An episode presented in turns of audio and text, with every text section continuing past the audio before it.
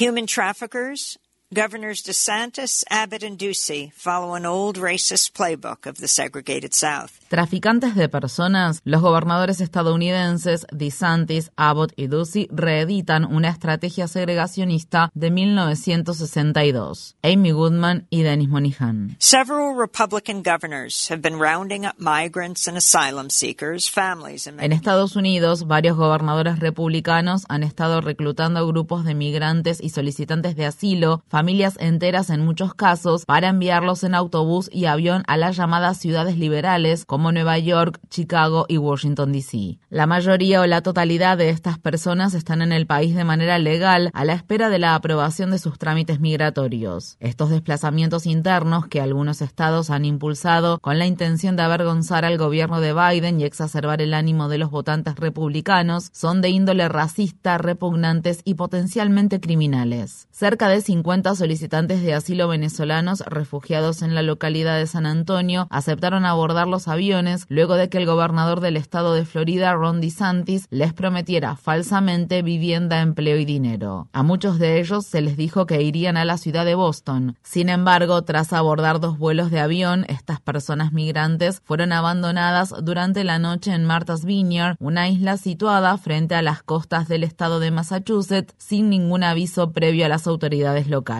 DeSantis y los otros gobernadores republicanos, como el gobernador del estado de Texas, Greg Abbott, y el gobernador del estado de Arizona, Doug Ducey, no inventaron esta farsa. En tiempos de la lucha por los derechos civiles, grupos segregacionistas blancos del sur de Estados Unidos lanzaron los llamados viajes por la libertad a la inversa, en los que trasladaban a familias negras del sur hacia el norte del país. Esa campaña racista de hace 60 años fracasó. La actual iniciativa, tan abiertamente racista, como esa otra podría tener éxito si la población estadounidense no toma cartas en el asunto y exige que DeSantis, Abbott, Ducey y los otros eventuales gobernadores que participen en ella rindan cuentas por sus actos. Los viajes por la libertad a la inversa de 1962 nacieron como respuesta a los llamados viajes por la libertad, en los que grupos de activistas por los derechos civiles viajaban en autobuses al sur profundo de Estados Unidos para protestar contra la segregación racial en los viajes interestatales que aún regía allí. Muchos de los activistas que participaban en esos viajes por la libertad fueron encarcelados y tuvieron que enfrentar la hostilidad y la violencia de los supremacistas blancos del sur, pero sus esfuerzos lograron concitar una atención significativa y dieron verdaderos frutos.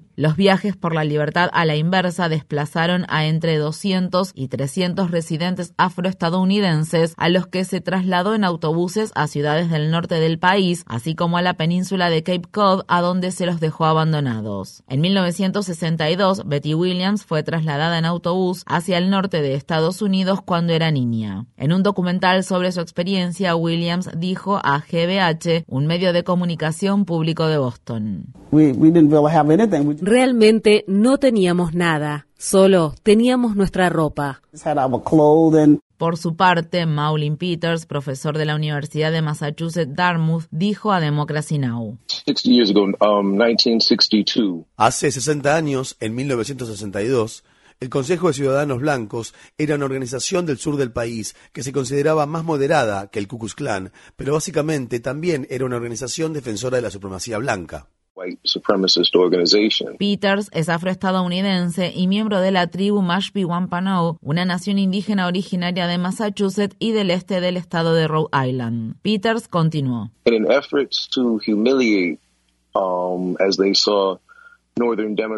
Con el propósito de humillar a los demócratas del norte de Estados Unidos, a los progresistas del norte, particularmente a la familia Kennedy, la campaña de los viajes por la libertad a la inversa fue una estrategia en la que se puso gente pobre de los estados de Arkansas, Mississippi, las Carolinas y Georgia en autobuses y se las trasladó directamente a la exclusiva calle Main Street de la localidad de Hyannis, donde la familia Kennedy tenía su casa de veraneo. Les dijeron que la familia Kennedy estaría allí para darles la bienvenida. Básicamente, igual a lo que está sucediendo ahora en Martha's Vineyard, donde a las personas migrantes también se les prometió todo tipo de cosas. De hecho, algunas incluso recibieron dinero y fueron enviadas a Hyannis. Y por supuesto, como lo señala el clip que mencionaste, el objetivo era humillar a la familia Kennedy, a la Asociación Nacional para el Progreso de las Personas de Color y a la organización Urban League.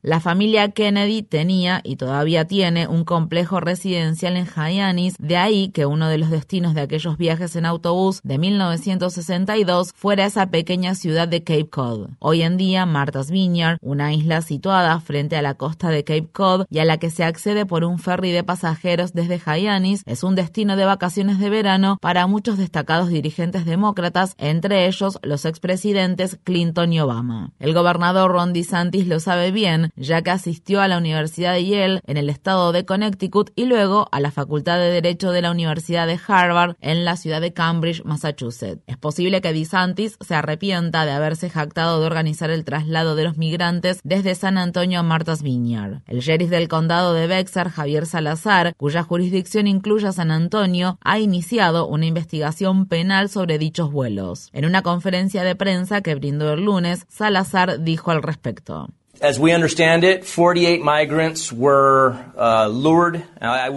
Tal como lo entendemos, 48 personas migrantes fueron atraídas, usaré la palabra atraídas, con falsas promesas para que se quedaran en un hotel durante un par de días. Estas personas fueron trasladadas en avión y en cierto momento fueron transbordadas a otro avión, desde donde fueron llevadas a Florida y luego finalmente a Martha's Vineyard, de nuevo bajo engaño.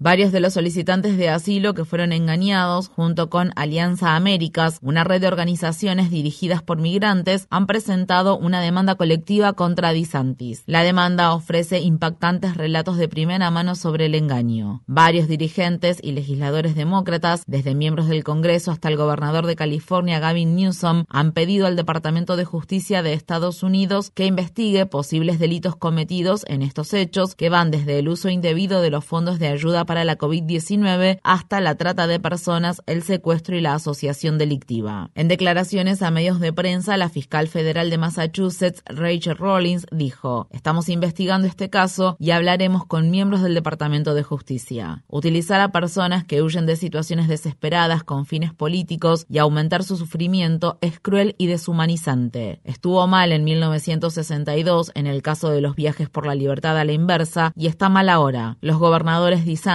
Abbott y Ducey deben rendir cuentas por lo sucedido y las personas que buscan refugio en Estados Unidos deben ser protegidas.